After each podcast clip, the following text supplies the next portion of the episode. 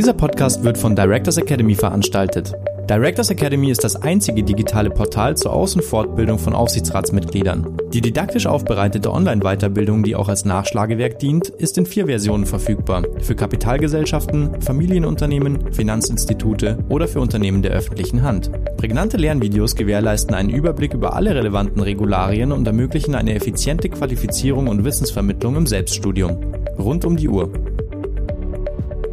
Liebe Zuschauer, liebe Zuhörer, liebe Streamer und Streamerinnen, herzlich willkommen zum 36. Video den Aufsichtsrat. Mein Name ist Rudolf Ruther und ich begrüße Sie als Gastgeber und Moderator dieser 14-tägigen Video-Livestream-Podcast-Reihe. Heute haben wir zum Schwerpunktthema uns genommen Audit Committee Update Praktische Erfahrungen eines Berufsaufsichtsrats. Heute mit unserem Gast Herrn Ulrich Harnacke. Herzlich willkommen, Herr Harnacke. Ja, Herr Ruther, guten Tag. Ähm, vielen Dank für die Einladung. Äh, es geht mir persönlich gut, da will ich mich nicht beschweren, aber Sie haben recht, die Zeiten sind außergewöhnlich. Der Krieg in der Ukraine, den man sich vorher so hat nicht vorstellen können, beeinträchtigt äh, auch das Leben der Unternehmen und das Leben in den Unternehmen.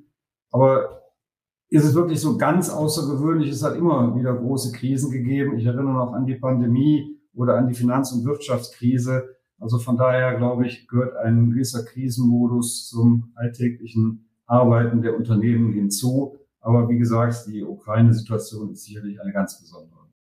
Herr Harnacke ist seit über zehn Jahren Berufsaufsichtsrat. Nach über 30 Jahren Tätigkeit in der Wertung zuletzt als Geschäftsführer und Partner bei Deloitte in Deutschland. Herr Hanacke war von 2011 bis 2017 Mitglied des Aufsichtsrats und Vorsitzender des Auditkomitees der Alexis AG Wenden, einem Unternehmen der Fertigungsautomatisierung und Antriebstechnik.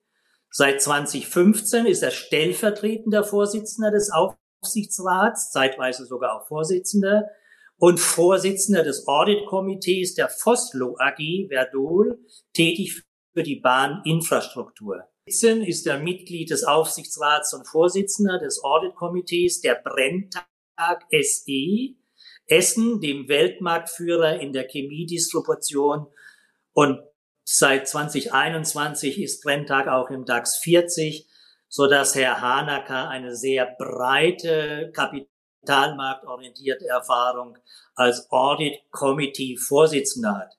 Er ist darüber hinaus auch Mitglied diverser Gremien der Tüger-Gruppe, einem Netzwerk kommunaler Energie- und Wasserdienstleister.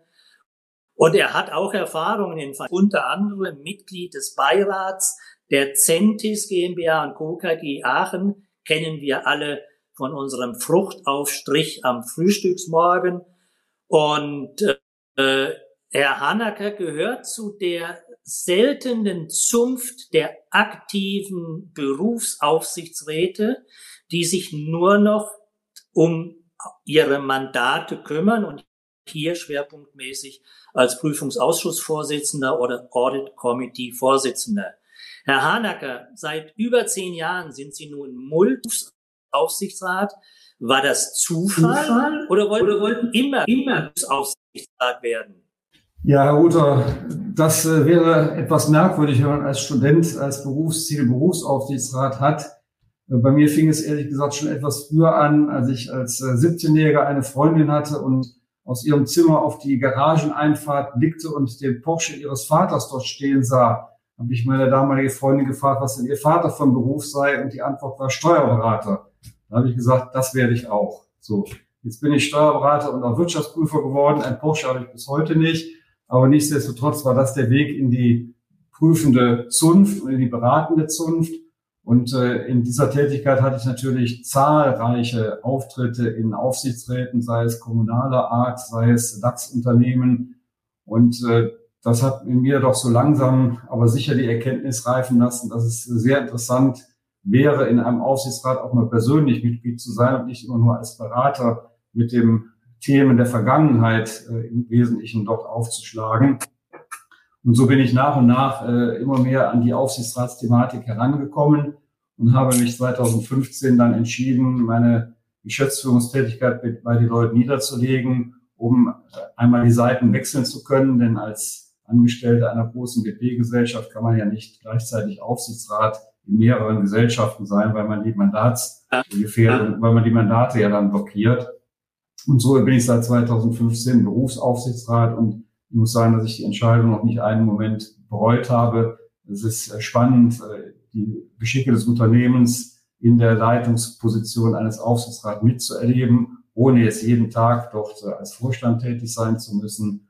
Und so kann man auch eine ganz gute Life-Work-Balance gestalten. Ja, das ist im Prinzip meine wichtigste Frage, nicht nach der Work-Life-Balance, sondern Sie haben sich ja jetzt nicht nur äh, als Berufsaufsichtsrat um Aufsichtsgremien gekümmert, sondern gleich auch die schwierigste Aufgabe genommen, Prüfungsausschussmitglied beziehungsweise Prüfungsausschussvorsitzender. Das ist wahrscheinlich überall der sehr zeitintensivste Ausschuss in den Aufsichtsgremien. Können Sie uns mal einen Eindruck vermitteln, das äh, bedeutet? Sie sind äh, in den Prüfungsausschüssen zweier AGs, kapitalmarktorientiert, einer SE, ein Familienunternehmen. Wie viel Zeit wenden Sie auf für die einzelnen Mandate? So ungefähr über den Daumen pro Tag. Äh, pro Jahr, Entschuldigung. Weil ich äh, Gott sei Dank nicht mehr wie als Wirtschaftsprüfer jede Stunde aufschreiben muss. Aber ich würde mal sagen, dass man schon in meiner Position jetzt zwei börsennotierte Audit-Komitee-Vorsitzende und ein Familienunternehmen. Das Familienunternehmen ist sehr überschaubar in der Aufsichtsratstätigkeit als äh, Audit-Komitee-Mitglied. Äh, die beiden anderen Mandate würde ich sagen, so ungefähr 40 Tage im Jahr. Wobei das sehr schwankt, äh, weil man ja immer wieder auch Sonderthemen hat, wenn also jetzt äh, wie bei Brenntag äh, aktivistische Aktionäre angreifen, oder wenn man eine Ausschreibung zur Neuwahl des Abschlussprüfers durchzuführen hat, dann ist der Zeitaufwand natürlich ungleich größer. Insofern kann das also nur ein ganz ungefährer Anhaltspunkt dafür sein, was die isolierte Tätigkeit als Audit-Komitee-Vorsitzender mit sich bringt. Es kommen natürlich viele Gespräche auch noch on top. Wenn man zum Beispiel einen neuen Innenrevisor sucht, da ist man ja als Audit-Komitee-Vorsitzender wohlweislich in die Personalsuche auch eingebunden. Das gleiche gilt für den Compliance-Leiter äh, die Auswahl von Beratern, wenn das Compliance-System neu aufgesetzt werden muss, das sind alles Dinge, die ja nochmal dazukommen. Wie viele Arbeitstage pro Jahr Sie für Ihre persönliche Fort- und Weiterbildung aufwenden? Äh, das schon ein wichtiges Thema ist, denn es gibt ja laufend neue Gesetze, die zu beachten sind. Und äh, gerade als Vorsitzender des Audit-Komitees darf man da ja nicht, nicht auf dem letzten Stand sein so dass ich das mal mit zwei Wochen pro Jahr äh, einschätzen würde. Und dann kommen natürlich solche Veranstaltungen wie heute, die ja letztendlich auch Fortbildungen sind, äh, noch hinzu. Denn äh, man muss ja doch ein bisschen auf die Themen vorbereiten und ich hoffe auch, dass die Zuhörer die Themen, die wir aussuchen, Herr Rother, als interessant ansehen. Ja, also äh, wir sehen, dass auch als Berufsaufsichtsrat äh, man sehr zeitintensiv äh, tätig sein muss und die Work-Life-Balance dort dann auch schon eine berechtigte Frage ist. Äh, liebe Zuschauer, liebe Zuhörer, Sie merken, wir haben ein leichtes technisches Problem mit Echo und Widerhall. Wir versuchen das zu managen mit äh, Mikro an und Mikro aus und ich bin mir sicher, das kriegen wir hin. Aber nichtsdestotrotz an dieser Stelle, wie immer, unsere Interaktion miteinander. Ich würde, liebe Zuschauer, liebe Zuhörer, die Sie wie immer möglichst nur mit einem Schlagwort beantworten. Und dann können wir aus dem linken Augen in der Kommentarspalte sehen, äh, wie äh, Ihre Meinung zu diesem Thema ist. Und, und eigentlich ist die Frage heute wieder ganz logisch. Die Frage lautet, was ist aus Ihrer Sicht derzeit die größte Herausforderung für einen Prüfungsausschuss beziehungsweise Audit-Komitee? Also bitte möglichst nur mit einem Stichwort Antwort. Herausforderung im Moment für einen Prüfungsausschuss in einem deutschen Aufsichtsrat. Drei, zwei, eins und dann auf Senden drücken und wir sehen das alle in der Kommentarspalte. Und wir sind beim Thema Audit Committee Update, praktische Erfahrungen. Äh, ich habe ChatGPT gefragt, was ist denn laut ChatGPT die größte Herausforderung derzeit? Und ChatGPT antwortete, es ist die Bewältigung der Auswirkung der Covid-19-Pandemie. Und wir GPT noch nicht verlassen kann, weil diese Information ist sicher nicht ganz auf der Höhe der Zeit. Herr Hanacker, was ist denn spontan für Sie die größte Herausforderung aktuell in einem deutschen Audit Committee, in einem deutschen Prüfungsausschuss? Ja, ich bin auch wie Sie traurig, Herr Ruther, dass man mit ChatGPT seine Arbeit nicht doch erledigen kann. Denn äh, ChatGPT antwortet nach meiner Erfahrung ziemlich standardisiert. Und äh, übrigens bezieht sich äh, das Wissen von ChatGPT auf das Jahr 2021 neuestens. Und aus der Sicht heraus ist die Pandemie sicherlich die richtige Antwort. Äh, aus heutiger Sicht würde ich das anders beurteilen. Äh, ich finde, im Moment ist eine sehr große Herausforderung das Thema Nachhaltigkeit, äh, sowohl in der Darstellung der Unternehmenskommunikation wie auch in der Behandlung, in der Prüfung durch den Aufsichtsrat, vertreten durch das Auditkomitee in vielen Fällen. Und daneben sehe ich große geopolitische Fragestellungen im Moment, die zu beantworten extrem schwierig sind. Ich will mal das Beispiel China nennen. Ähm, investiert man jetzt in China? Was passiert mit Taiwan? Wann greifen die Chinesen dort an? Was hat das für Folgen auf äh, das Unternehmen? Wie richtet man die Geschäftspolitik darauf ein? Denn die deutsche Industrie ist ja nun sehr äh, China-abhängig. Äh, daneben noch das Thema Russland. Also insofern glaube ich, dass wir im Moment sehr viele große Herausforderungen haben und Ehrlich gesagt ist die Pandemie auch noch nicht vorbei. Es beginnt jetzt gerade wieder um sich zu greifen. Also von daher Herausforderungen ohne Ende. Ja, ja, ja und äh, ich sehe das äh, aus in den Kommentaren äh, äh ESG und SDG äh, der Spitzenreiter neben den allgemeinen Klassikern, die dort auch immer erwähnt werden. Wir müssen natürlich immer versuchen, ein bisschen scharf beim Thema zu bleiben äh, wir reden ja über das Audit Committee. Und viele würden jetzt spontan sagen, ja, Sie haben recht mit geopolitischen Auswirkungen etc., China, Russland und wie sie alle heißen. Äh, aber das ist doch die Aufgabe des äh, Aufsichtsratsvorsitzenden und der anderen Mitglieder. Das ist ja nicht die Aufgabe des Audit-Komitees. Und deswegen lassen Sie uns mal ganz einfach, ist denn ein Prüfungsausschuss und wie grenzt sich ein Prüfungsausschuss ab von den anderen Aufsichtsratsausschüssen beziehungsweise den anderen Arbeiten und Verantwortlichkeiten in einem Aufsichtsrat.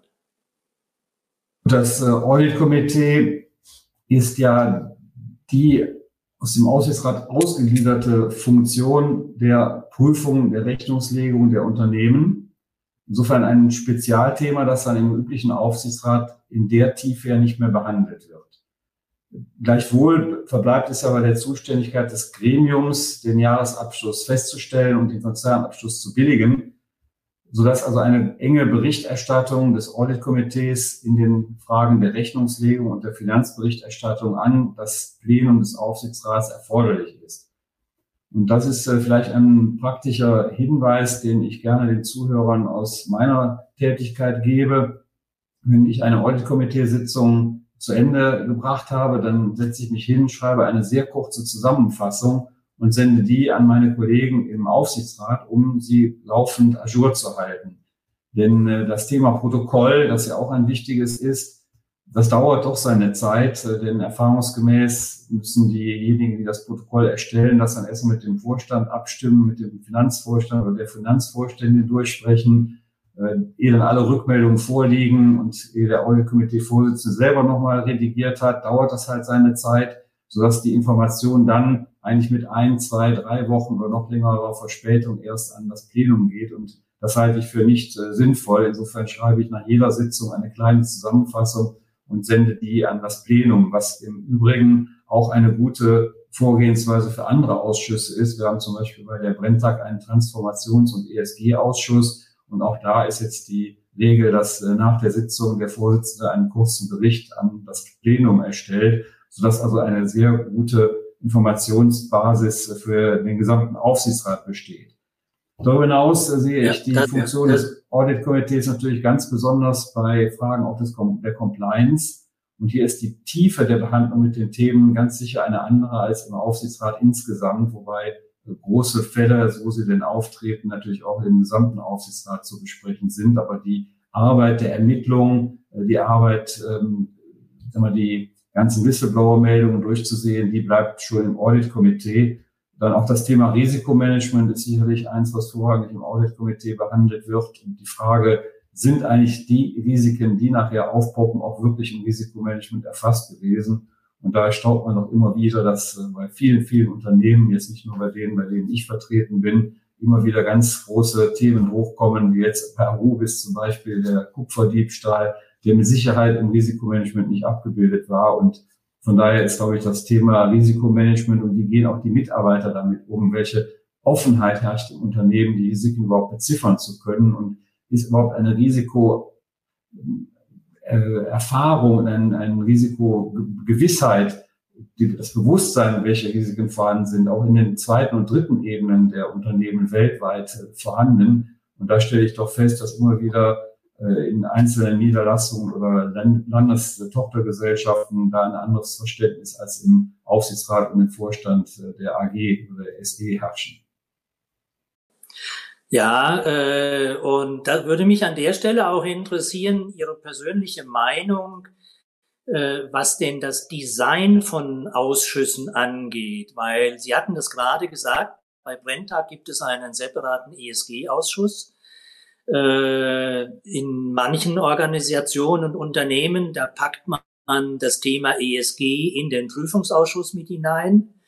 Äh, manche fordern einen separaten Digitalausschuss, äh, der in manchen Gesellschaften auch schon beim Prüfungsausschuss gelandet. Was ist Ihre Meinung zu der Abgrenzung von separaten Ausschüssen? Wann brauche ich separate Ausschüsse und insbesondere ESG und Digitalisierung? Muss das irgendwo integriert werden oder benötigt diese beiden Themen separate Ausschüsse? Das, glaube ich, muss man von Unternehmen zu Unternehmen individuell entscheiden. Äh, wenn ich die Brenntag jetzt mal als Beispiel zitieren darf, äh, da war das Thema Nachhaltigkeit und ESG bis zur letzten Hauptversammlung im Audit-Komitee angesiedelt, so wie Sie es auch ausgedrückt haben, Herr Rother. Und da war es auch richtig.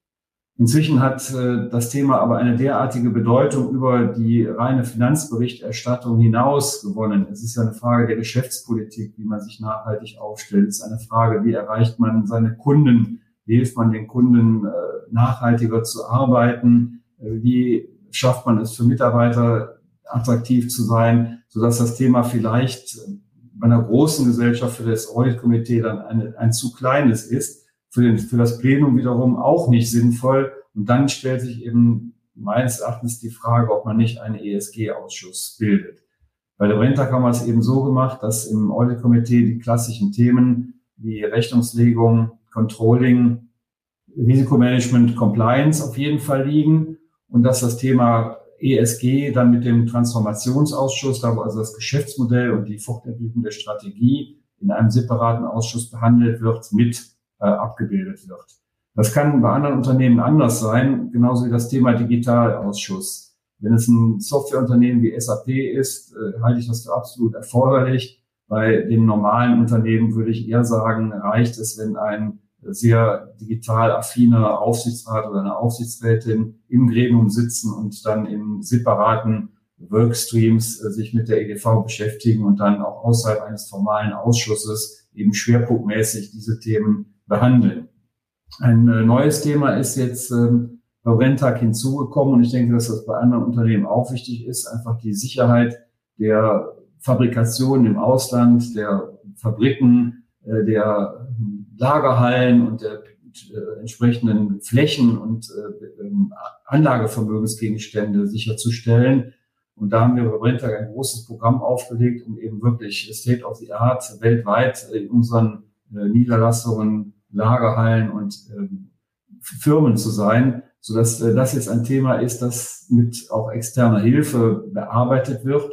Und da das ein, ein Prüfungsvorgang ja letztendlich ist, der zwar nicht Rechnungslegungszahlen, sondern eben technische Aspekte beinhaltet, ja. haben wir dieses ja. Thema auch in das Audit-Komitee verlagert. Ja. Ja, ich meine, Sie haben das äh, sehr richtig äh, dargestellt. Es hängt davon ab, in welchem Unternehmen ich bin, in welcher Größe und Komplexität.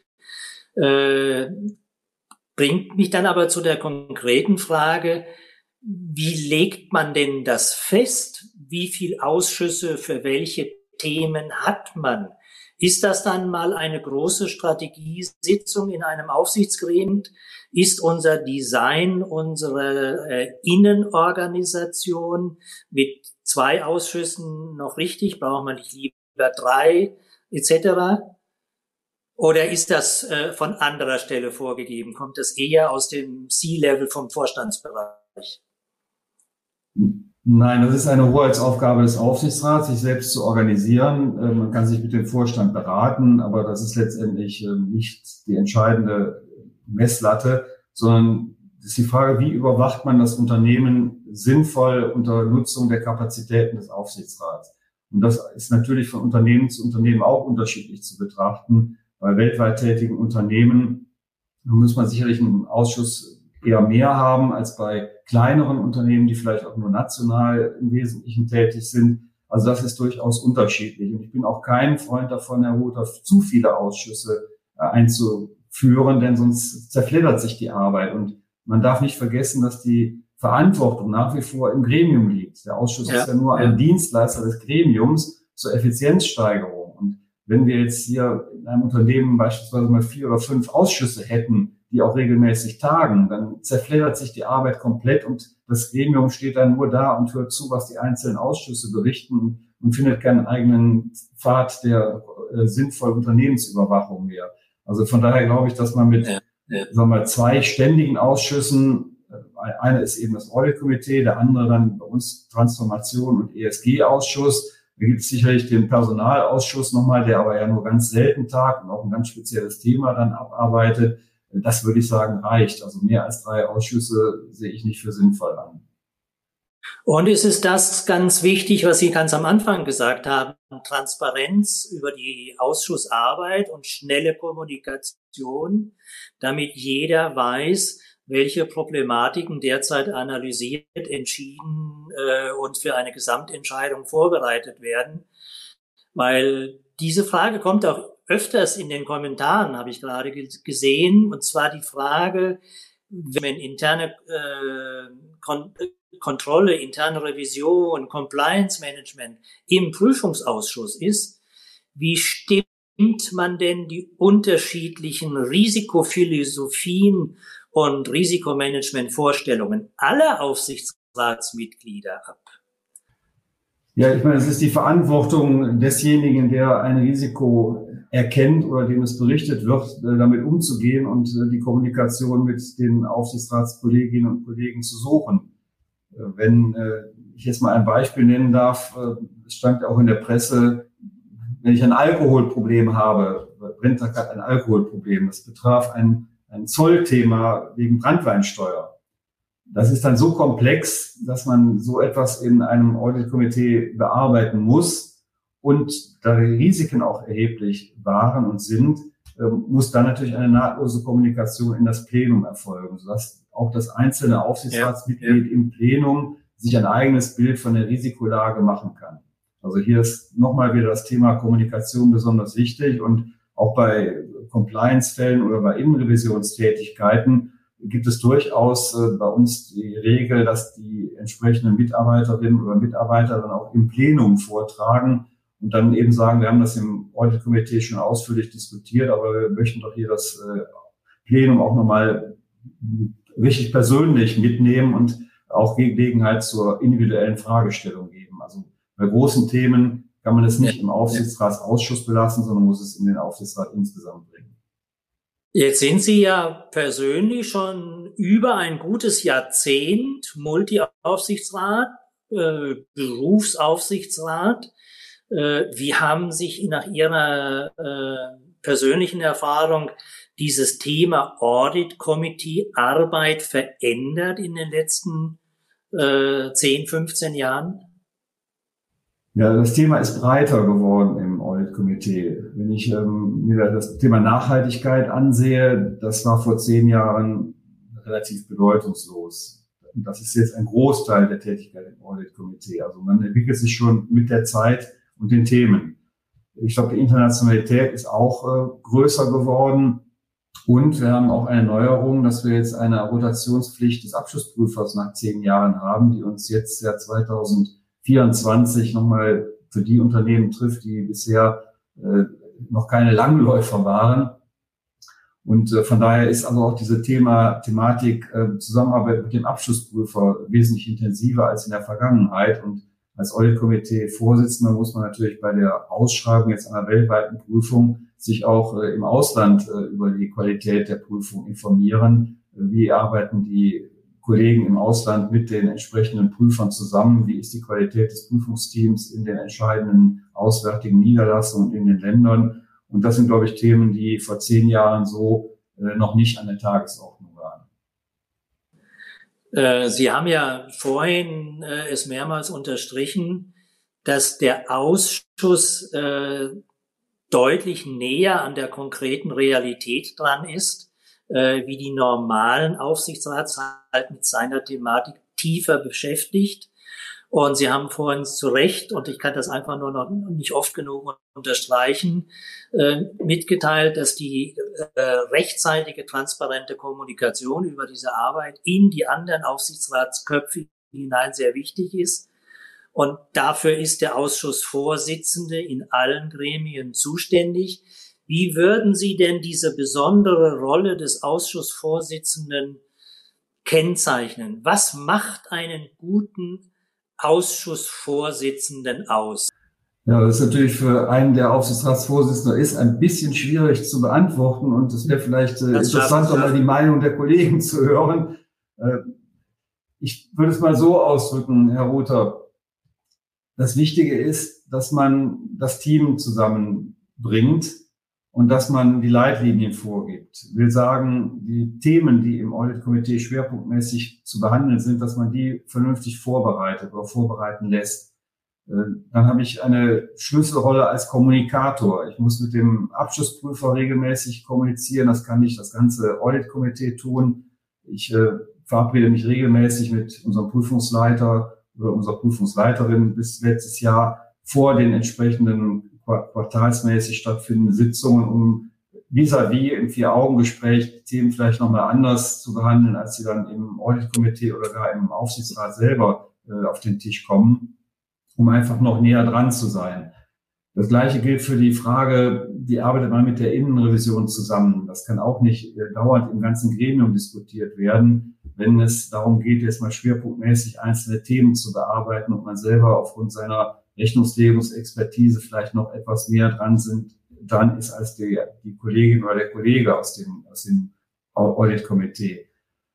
Dann äh, das Thema äh, Protokoll, das Thema Kommunikation, äh, die Zusammenarbeit mit dem Finanzvorstand, der Finanzvorständin. Das ist, glaube ich, schon etwas, was der Vorsitzende steuern muss, einspielen muss und er ist im Wesentlichen der Dreh- und Angelpunkt für alle Fragen, die das Audit-Komitee betreffen. Genauso wie wir alle wissen, dass ein Aufsichtsratsvorsitzender auch eine ganz andere Funktion hat als ein normales Aufsichtsratsmitglied, indem er viel ja, mehr ja. mit dem Vorstandsvorsitzenden zusammenarbeitet und kommuniziert und auch kommunizieren muss und auch die Themen vorgibt. Natürlich ist das immer nur eine, ein Vorschlag, denn jeder Aufsichtsrat, jeder Audit, jedes Audit-Komitee-Mitglied kann auch eigene Themen setzen und Fragen stellen. Das ist ja kein, keine Einbahnstraße. Aber irgendeiner muss das Ganze organisieren und das ist eben Aufgabe des Vorsitzenden. Ja. Sie haben jetzt sehr schön dargestellt, dass der Prüfungsausschussvorsitzende zahlenorientiert ist, risiko compliance-orientiert, eventuell auch noch ESG und Digitalisierung. Was mich an der Stelle äh, interessieren würde, was ist mit der Überwachung der Sinn- und Werteorientierung eines Unternehmens? Wer ist dafür zuständig? Ich frage Sie nämlich deshalb, weil äh, ich mit Freuden gelesen habe, dass Sie Vorsitzender des Vorstands des Benediktpreises von Mönchengladbach sind, der seit mehr als einem halben Jahrhundert vergeben wird und seit seiner Neuausrichtung neben dem Aachener Karlspreis Friedens in Münster der dritte Preis in Nordrhein-Westfalen mit landesweitem Anspruch und überregionaler Bedeutung ist. Also Sie haben die Königin Silvia von Schweden und äh, den ehemaligen luxemburgischen Premier Claude Juncker ausgezeichnet und demzufolge, Herr Hanacker, ohne Unternehmenskultur, ohne Sinn- und Werteorientierung eines Unternehmens geht gar nichts. Wer ist der Garant und Hüter der Wertekultur eines Unternehmens? Also ich denke, in erster Linie ist das natürlich eine Aufgabe des Managements, äh, weil es die Geschäftspolitik betrifft. Und die muss diese Werte darstellen, denn sonst hat ein Unternehmen meines Erachtens langfristig äh, keine Überlebenschance. Und dann ist es Aufgabe des Aufsichtsrats, äh, diese Ausrichtung der Unternehmenspolitik auch zu überwachen und den Vorstand dabei zu beraten, auch die entsprechenden Schwerpunkte zu setzen. Und ich glaube nicht, dass das eine Aufgabe ist, die dem Audit-Komitee zufallen kann, denn das ist eine Grundsatzfrage des, des Lebens eines Unternehmens und der langfristigen Geschäftspolitik, des Geschäftsmodells. Und ich glaube, dass das auch jetzt nochmal wieder widerspiegelt, was wir eben zur Nachhaltigkeit und zur Veränderung der Tätigkeit äh, festgestellt haben. Äh, das Thema Nachhaltigkeit spielt ja komplett da hinein. Also früher hat man gesagt, nach uns die Sintflut und hat die Erde ausgebeutet und die Erträge erwirtschaftet. Heute muss man das alles anders beurteilen. Und ich glaube, dass in diesem Spannungsfeld selbstverständlich der Vorstand äh, in erster Linie gefragt ist. Aber dafür dient eben auch die Vielseitigkeit dann äh, der Personen im Aufsichtsrat, hier dann entsprechenden Rat zu erteilen oder auch äh, notfalls die Reißlinie zu ziehen und zu sagen, so können wir nicht arbeiten, wir müssen anders verfahren. Also ich nehme mal das Thema Sicherheit der Werke. Ja, das ist ja, ein, ein ja. ganz hohes Gut. Und da kann man nicht sagen, so lass es mal einfach arbeiten und dann gucken wir mal, hoffentlich geht's gut. Das reicht nicht. Ja. Man muss nach allen Standards, die heutzutage denkbar und vorstellbar sind, handeln und man muss eben als Aufsichtsrat sicherstellen, dass der Vorstand das genauso sieht und auch umsetzt. Ja, und äh, was mich auch so fasziniert, ist, dass Sie äh, bisher äh, immer von den großen Themen gesprochen haben, geopolitische und äh, all das andere. Und das, was normalerweise, was wir immer erwarten von einem Prüfungsausschussvorsitzenden, diese Zauberwörter bisher eigentlich äh, wahrscheinlich absichtlich noch nicht erwähnt haben. Und deswegen lassen Sie sie mich einfach mal äh, nochmal in, in die Erinnerung rufen. Kontrak, UMAG, Staruk, FISK, FIPOC, ESG-Reporting, ein Gesetz und eine Vorschrift jagt die andere, die die Unternehmen zu erfüllen haben. Also ein juristisches Drohszenario mit vielfältigen tiefen rechtlichen Vorschriften und natürlich auch Haftungsgrundlagen, äh, weil es ist ja nichts einfacher als ein Prüfungsausschussmitglied äh, einer Haftungsverfehlung äh, nachzukommen, weil man da immer gute Unterlagen hat. Und demzufolge meine Frage, wie sieht denn ein ideales Prüfungskomitee aus? Jetzt weniger die Anzahl der Personen, sondern äh, welche Expertise brauchen wir denn in einem solchen Prüfungskomitee? Wirtschaftsprüfer oder braucht es noch andere spezifische Expertisen? Herr Hanacke? Na gut, ich habe natürlich mal gefordert, dass äh, ein Audit-Komitee-Vorsitz äh, eigentlich eine Wirtschaftsprüferqualifikation mit sich bringen sollte. Das jetzt aber als Scherz, äh, um den Wirtschaftsprüfern eine gute Position für die Möglichkeit, in einen Aufsichtsrat berufen zu werden, zu geben. Äh, das ist natürlich Unsinn. Äh, es muss sicherlich äh, dass die Kompetenz zur Prüfung vorhanden sein. Das kann aber auch ein Finanzvorstand darstellen, der mit den Prüfern in vieler Jahre Arbeit zusammengearbeitet hat. Dann das Thema Rechnungslegung, das sind ja zwei verschiedene Aspekte. Das eine, wie stelle ich den Jahresabschluss auf? Das andere, wie prüfe ich ihn? Dann das Thema Nachhaltigkeit, Sie haben es schon angesprochen, ist sicherlich eins, das äh, von der Kompetenz her vertreten sein muss. Und dann denke ich, dass es äh, sehr wichtig ist, auch Branchenexpertise äh, nicht nur im Aufsichtsrat, sondern auch im Auditkomitee zu haben. Und das Thema Digitalisierung muss auch abgedeckt werden, wobei das, wie gesagt, nicht, meines Erachtens nicht unbedingt im Audit-Komitee sein muss, sondern auch im Plenum vertreten sein kann. Wobei ich ja persönlich mir mehr wünschen würde, dass mehr erfahrene Leiter von internen Revisionen und von IKS-Systemen oder Risikomanager oder wie immer die in den jeweiligen Organisationen heißen, dass die auch noch ihren weiteren Berufsweg in Prüfungsausschüssen äh, finden und dort mit ihrer Expertise an den Tag kommen, weil äh, das zieht sich durch unsere bisherigen Aufsichtsratstalks auch immer wie ein roter Faden, dass doch sehr viele Aufsichtsratsmitglieder trotz aller Vorgaben, was das Thema Risikomanagement und entsprechender Umsetzung und Bearbeitung angeht. Äh, aber jetzt lassen Sie uns mal endlich zu den konkreten Dingen kommen, Herr Hanacker. Was hat Sie in den letzten sechs Monaten am meisten zum Schwitzen gebracht? Welche Themen waren das? War das Ihre, äh, äh Ihre Fabrikensicherheit? Cyber Security zum Beispiel haben Sie auch noch gar nicht erwähnt. Aber ich will Ihnen nichts vorgeben, sondern was hat Sie am meisten zum Schwitzen gebracht? Cyberkriminalität war in der Tat ein Thema, das äh, uns äh, vor ein, zwei Jahren sehr zum Schwitzen gebracht hat. Wir sind ja attackiert worden von einer ukrainischen Gruppe und haben große Schwierigkeiten gehabt, damit umzugehen. Wir haben Gott sei Dank das Thema auf unsere amerikanischen Aktivitäten begrenzen können und haben äh, erstmal lernen müssen, mit welchen Beraterteams man so angeht und haben dann äh, auch großartig angefangen, die gesamten Sicherheitssysteme nochmal abzudaten. Äh, ich glaube, wir werden pro, pro Tag äh, mehrere tausend Mal angegriffen. Und äh, das war sicherlich ein großes Thema, auch die Frage Schutzgeldzahlung oder Erpressungsgeldzahlung. Darf man das überhaupt? Äh, ist das steuerlich absetzbar? Und ähnliche Themen. Äh, die haben uns schon sehr beschäftigt. Und dann, ich hatte es eben erwähnt, das Alkoholproblem mit einer Zollprüfung und mit entsprechenden äh, Systemen, EU-Regelungen kontra deutsche Regelungen. Das hat uns sehr beschäftigt.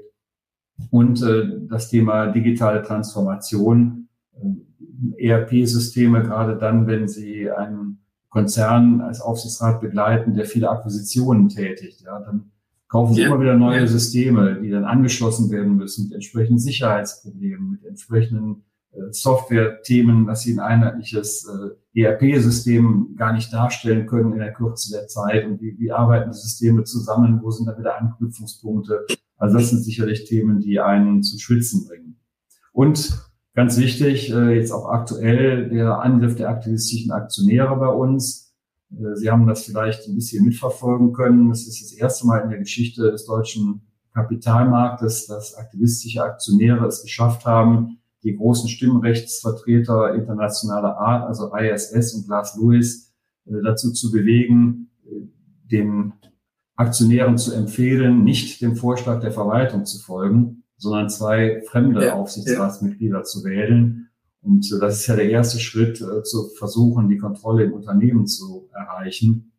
Und da haben wir schon doch sehr viel, sind wir sehr ins Schwitzen gekommen, denn es war eine ganz knappe Entscheidung auf unserer Hauptversammlung. Wir haben Gott sei Dank ja die Mehrheit erreichen können. Und unsere beiden Vertreter sind mit äh, sehr wenig Stimmenanteil, auch das ist, glaube ich, ein historisch niedriger Wert, gewählt worden. Aber da muss man doch äh, wirklich ähm, seine Schlüsse daraus ziehen. Insbesondere auch wieder Kommunikation äh, mit den Stakeholdern. Das soll nicht nur die Aktionäre sein, sondern eben auch Gewerkschaften, Arbeitnehmer, die Öffentlichkeit, die Politik. Äh, dann die Frage Kommunikationshoheit. Äh, wer hat eigentlich auf den internationalen Kapitalmärkten das Sagen? Wie läuft das Spiel? Und es ist schon sehr interessant gewesen zu beobachten, dass also ein Fonds, der nur zwei Prozent der Aktien besitzt, was der für einen Einfluss entwickeln kann, wenn er das geschickt anstellt. Ja, ja. Äh, andere Fonds sucht, die ihn unterstützen, wenn er geschickte Öffentlichkeitsarbeit betreut. Und da muss man wirklich auf der Hut sein, um da die Kommunikation so halt zu behalten. Ja, das haben Sie aber prima mit Ihrer Mannschaft gelöst, das Problem. Ich habe das ja, wie viele andere wahrscheinlich auch, verfolgt. Und ich kann mich noch an dieses Bild erinnern, nach der Hauptversammlung fröhlichem Gesicht abgebildet in den Medien waren. Äh, und äh, ich habe vorhin noch mal gegoogelt. Äh, Brenntag wird von allen empfohlen. Also es scheinen ja starke Gerüchte im Moment zu sein, dass man Brenntag wieder kaufen soll. Aber mich interessiert etwas anderes an der Stelle. Jetzt haben wir schon mindestens ein Dutzend von Problemen und Herausforderungen namentlich adressiert. äh, bei aller äh, Güte und Liebe, das kann ja ein Prüfungsausschuss, Komitee gar nicht alles alleine bewältigen. Und demzufolge die, die, eine der Gretchenfragen, wie viel und wie weit verlassen Sie sich äh, auf externe Berater, externe Gutachter. Da ist natürlich vorne dran der gesetzliche Jahresabschlussprüfer, auf den man sich verlässt. Äh, da gibt's nun auch äh, starke und schwache und äh, Highlights und weniger Highlights. Aber es gibt ja noch andere, äh, die internen Experten wie interner Revisor, Risikomanager, externe äh, Experten. Also um nochmal das Stichwort von gerade aufzugreifen, bei Ihnen mit den äh, unfreundlichen Aktionären, da hatten Sie sicher auch den ein oder anderen externen äh, Berater dazugehoben, um sich da Rat zu holen. Also die Gretchenfrage ist, äh, auf wie weit kann man sich verlassen und wie weit verlässt man sich auf externe in der eigenen Meinung des äh, Prüfungsausschussmitglieds? Vielleicht darf ich erstmal mit der internen Organisation anfangen, Herr Rother. Wir haben es so gehandhabt, dass äh, jeder Ausschuss auch ein, äh, nicht ein Sekretariat, aber jedenfalls eine leitende Kraft aus dem Unternehmen hat, die die ganze Organisation mit unterstützt. Also Protokoll führen, Einladungen verschicken, Themen sammeln, Tagesordnung machen, ähm, archivieren, äh, Termine organisieren, also dass man da eine gewisse Unterstützung hat. Also kein eigenes Aufsichtsratsbüro, sondern eine Mitarbeiterin oder ein Mitarbeiter aus äh, der Corporate, äh, Corporate ähm, die, die einen da unterstützt. Das ist schon mal eine große Hilfe. Dann ist die Frage weitere Mitarbeiter. Ich glaube, dass ganz wichtig die Zusammenarbeit mit der Innenrevision ist. Das haben Sie eben ja auch schon angesprochen. Äh, Im Zusammenhang mit der Frage, ob nicht ein Innenrevisor auch als Aufsichtsrat taucht. Gar keine Frage. Natürlich taucht er dafür sehr sogar. Und äh, ich stütze mich sehr auf die Tätigkeit der Innenrevision, nicht nur in der Auswahl der Leitung dieses, äh, dieser Abteilung im Unternehmen. In der Auswahl war ich persönlich mit tätig, sondern auch äh, in der Frage, welche Themen werden bearbeitet, äh, wie viel Personal bekommt diese Stabsstelle, welche Bedeutung hat sie im Unternehmen, wie stellt sich die Leitung dann auch in den Gremien, sei es jetzt im gesamten Aufsichtsrat oder im Auditkomitee vor. Also mit der Innenrevision pflege ich eine sehr enge Zusammenarbeit. Vice versa, eine enge Zusammenarbeit natürlich mit dem Abschlussprüfer. Auch das ist keine Frage bei der Erarbeitung der Prüfungsschwerpunkte, dass man ja, was man ja gemeinsam macht. Oder auch der Frage, welche besonderen Prüfungshandlungen sind angebracht und welche Informationen liegen vor. Denn die Wirtschaftsprüfer sind ja doch weltweit tätig und haben eine gute interne Kommunikation und äh, da gelingt es dann doch ab und zu auch mal Informationen zu bekommen, die eben aus, der, aus dem Unternehmen selber nicht so weitergetragen werden und die dann durchaus für die Arbeit von Bedeutung sind. Dann äh, natürlich äh, Compliance. Äh, hier ist es äh, wichtig, dass äh, das ganze System an sich dem Stand der Zeit entspricht und muss ständig fortentwickelt werden. Da habe ich äh, mit dem Vorstandsvorsitzenden eng zusammengearbeitet Tone at the Top. Sie haben es eben erwähnt, äh, wo geht das Unternehmen hin und welche Werte vertritt das Unternehmen und wie werden die compliance-mäßig weltweit umgesetzt. Da haben wir auch dann externe Berater gemeinsam ausgesucht, nachdem wir selber einen neuen Leiter für diese Funktion gewonnen hatten, der eine hervorragende Arbeit macht. Wir sind auf einem ganz anderen Stand als noch vor fünf Jahren. Dann äh, Inter, äh, Investor Relation, Sie haben es eben erwähnt, im Zusammenhang mit dem Angriff der äh, aktivistischen Aktionäre auch eine Schlüsselposition und äh, nicht zuletzt der Leiter unserer Rechtsabteilung, der in den ganzen Themen dann äh, uns berät. Ja, ja. was ist mit Haftungsansprüchen gegen das Management jetzt ähm, in Fällen, wo nachweislich Pflichten verletzt worden sind oder auch in allgemeinen Dingen, darf man überhaupt, ich habe es eben erwähnt, im Ausland Erpressungsgeld zahlen und ähnliche Dinge. Also da brauchen wir noch einen guten Leiter der Rechtsabteilung, den wir Gott sei Dank haben. Wobei auch hier dann noch hinzukommt Sicherheitsexperten technischer Art für unsere Werke. Das hatte ich eben schon erklärt. Und äh, ja, darf man sich auf die ganzen äh, Kolleginnen und Kollegen, Mitarbeiterinnen und Mitarbeiter verlassen? Ich denke ja, wenn man sie sich sorgfältig ausgesucht hat und wenn man weiß, äh, dass die auch gute Arbeit machen Aber mein Vertrauen, muss ich jetzt ehrlich zugeben, Herr Ruther, ist in letzter Zeit doch etwas erschüttert worden.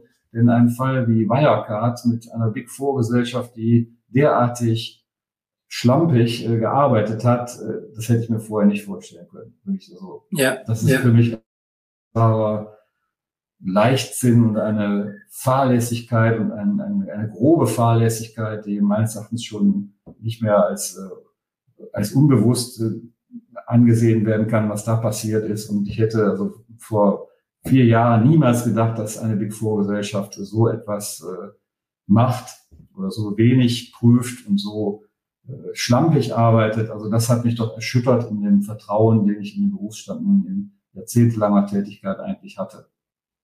Ja, ja aber fast, wenn wir zusammenfassen, bedeutet das ja, dass ich als Mitglied des Aufsichtsrates, zum Beispiel als Prüfungsausschussvorsitzender, wenn ich externe Hilfe brauche, externe Berater, interne Spezialisten, externe Berater, dann muss ich auch so etwas wie Führungskompetenz, äh, Menschenkenntnisse etc. an den Tag legen, um zu sehen, ob äh, wachsen lassen kann, die ich von Zeit zu Zeit vielleicht auch überprüfen muss, äh, weil Sie haben ein Beispiel genannt und es gibt zahlreiche andere Beispiele in anderen Bereichen, wo man dann doch plötzlich äh, äh, enttäuscht wird. Jetzt habe ich Sie gefragt, was hat Sie in den letzten sechs Monaten zum Schwitzen gebracht? Jetzt helfen Sie mal unseren Zuschauern und Zuhörern. Äh, auf was können die sich vorbereiten? Was wird Sie und unsere anderen Aufsichtsräte, die uns zuhören, in den nächsten sechs Monaten zum Schwitzen bringen? Gibt es irgendetwas Neues? Was ist Country Reporting? Wird das Stress machen oder ist das nur eine normale Petitesse, die man am Rande mitbearbeitet? Was ist mit künstlicher Intelligenz?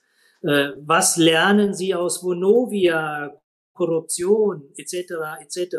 Also, was könnten, sollten, müssen die Themen für die nächsten sechs Monate sein für Prüfungsausschussmitglieder?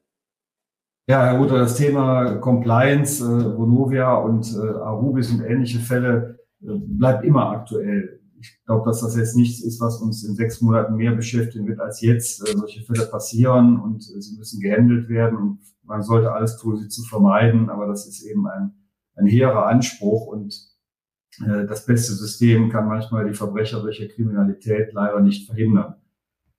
Was ich jetzt nicht in den letzten, nächsten sechs Monaten sehe, aber was äh, auch schon Auswirkungen auf die nächsten Abschlüsse hat, ist, äh, ich darf das nochmal an, sprechen auch für das Audit-Komitee äh, das Thema China oder auch Russland. Was ist mit den Vermögenswerten in Russland? Was ist mit den Tochtergesellschaften, mit den Joint Ventures, die man in Russland oder auch in China betreibt? Welchen Einfluss hat man da in drei, in vier Jahren noch? Muss man vorbeugen? Was ist mit den Lieferketten? Äh, das Thema ähm, kriege ich das Geld überhaupt aus dem Land heraus, wenn ich da Gewinne erwirtschafte? Muss ich in Russland eine Enteignung befürchten? Und wie bewerte ich dann eigentlich die Vermögensgegenstände? Ist das noch Going Concern oder muss ich da schon äh, die Dinge zum Verkauf bewerten, äh, zur Zerschlagung? Also das sind, glaube ich, Themen, die uns alle einholen werden und die sicherlich im Audit-Komitee erstmal rechnungslegungsmäßig ihren, ihre Auswirkungen haben, die aber auch das gesamte Gremium des Aufsichtsrats selbstverständlich betreffen. Ja, weil das natürlich auch harte Fragen an der äh, License to Operate sind und am Business Case sind, äh, wo man eventuell schnelle Transformationsprozesse einleiten muss. Da gebe ich Ihnen vollkommen recht. Sie sind, Herr Hanacke, habe ich gelesen, am 23. November auf dem Podium der Frankfurt School beim Fokustag Aufsichtsrat mit dem Thema Zusammenarbeit, Vorstand und Aufsichtsrat. Äh, ich weiß Aufsichtsräten und Beiräten und auch von meinen Zuhörern und Zuschauern, die lieben Checklisten und vorgefertigte Fragen. Können Sie uns eine knackige Frage mitgeben, die jeder Aufsichtsratmitglied in seiner nächsten Aufsichtsratssitzung seinem Vorstand stellen sollte zum Thema Risikomanagement? Haben Sie irgendeine knackige Frage vorbereitet, die über die allgemeinen Plattitüden hinausgeht? Wir werden Sie auch nicht zitieren, Herr Hanacke. das muss eigentlich jeder Aufsichtsrat in seinem Unternehmen und jeder Prüfungsausschussvorsitzende in seinem Unternehmen sich selber überlegen, ob er da irgendwie ein Thema erkennt, äh, das äh, zur Fragestellung dann äh, Anlass gibt.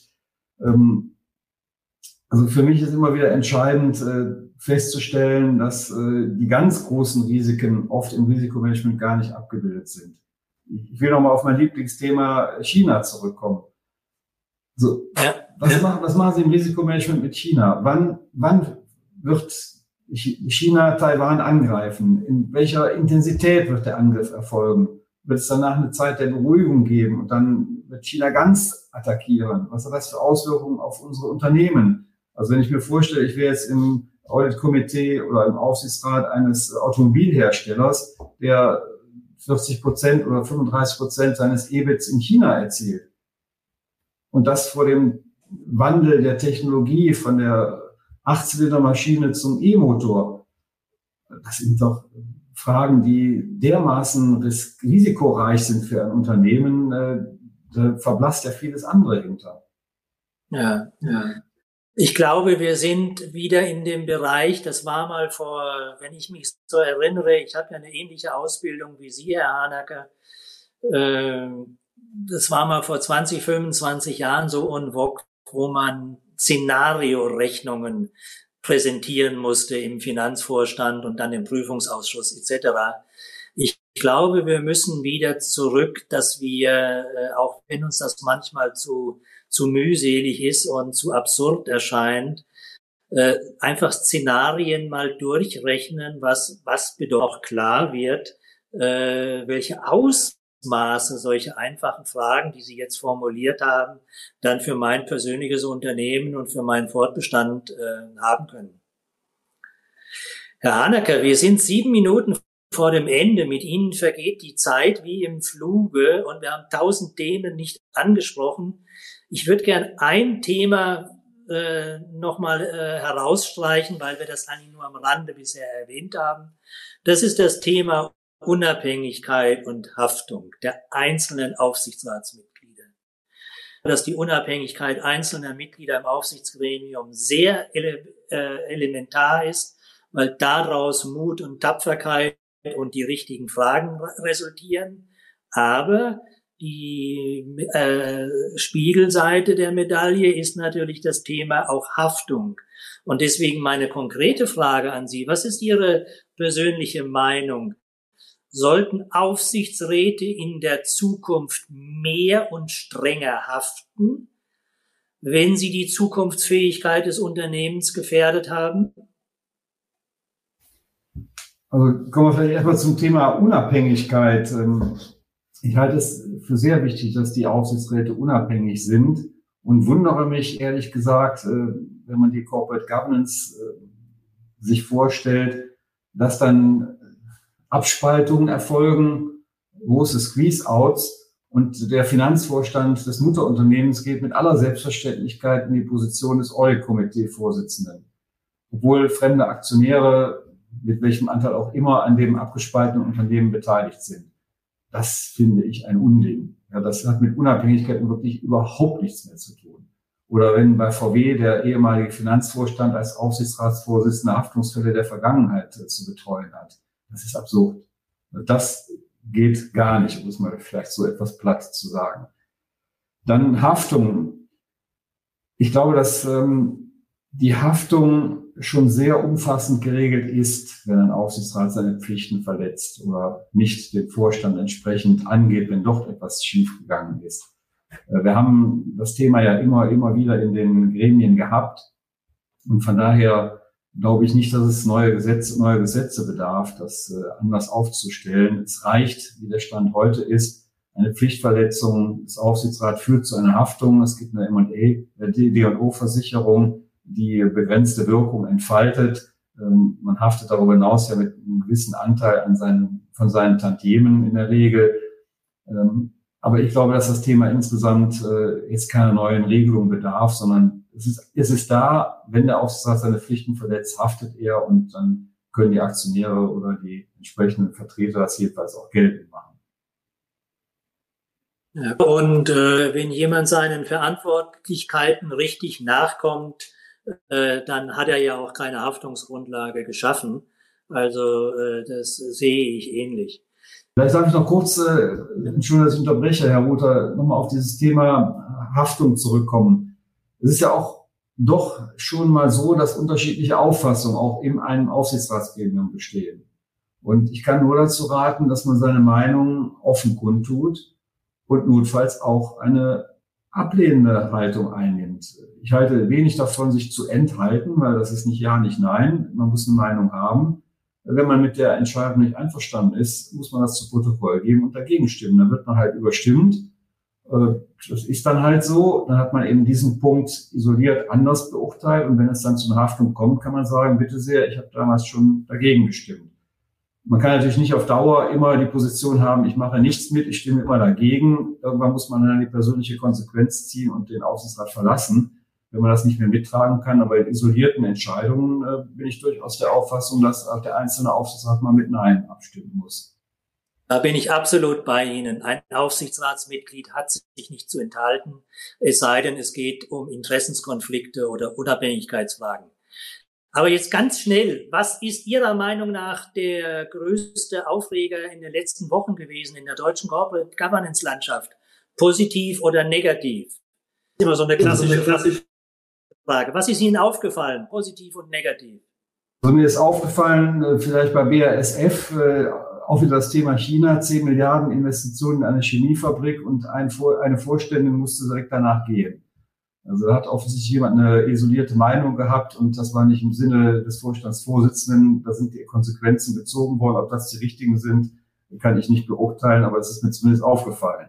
Und äh, das Thema Juniper, ja, also ja. äh, die Gesellschaft Juniper geführt worden ist und wie dann der Staat da die Übernahme gemanagt hat, welche Personen dort welche Rollen eingenommen haben und was nach staatlicher Übernahme jetzt da weiter äh, gemacht wird, das ist schon äh, auch eben sehr erstaunlich.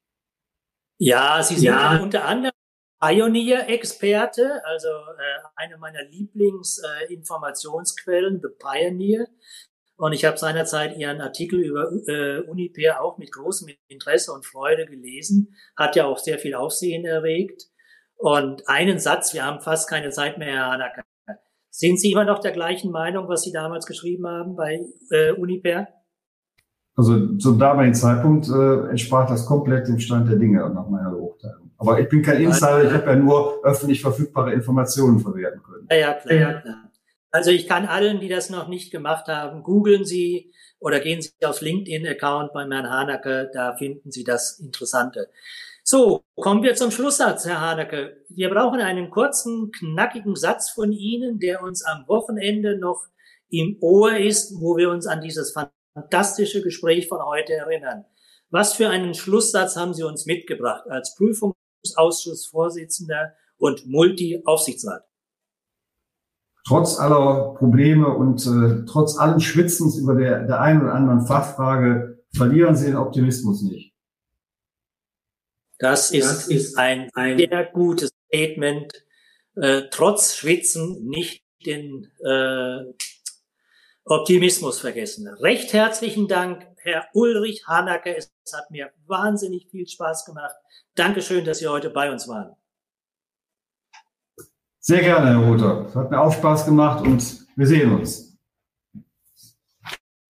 Dankeschön auch an unsere ergänzendes Lesefutter zum Thema finden Sie, wie gesagt, auf der Homepage von Ulrich Hanacke. Es lohnt sich auf der Homepage von Directors Academy oder natürlich auch bei mir. Wenn Sie noch nicht genug haben für Herrn Hanacker, gehen Sie am 23. November nach Frankfurt äh, zum Aufsichtsratstag. Äh, wenn Sie das Thema weiter interessiert, dann schauen Sie sich das kostenlose Webinar von Directors Academy am 29. September ein. Und ansonsten kann ich nur sagen, äh, nach dem, vor dem Aufsichtsratstag, äh, in 14 Tagen, am ersten Donnerstag im Oktober, am 5. Oktober, spreche ich mit Insolvenzverwalter Alexander Eichner. Klartext, der kluge Aufsichtsrat hat ein Konzept. Vielen Dank bleiben Sie gesund und zuversichtlich. Kommen Sie alle gut nach Hause. Dankeschön. Liebe Grüße aus Ibiza. Tschüss.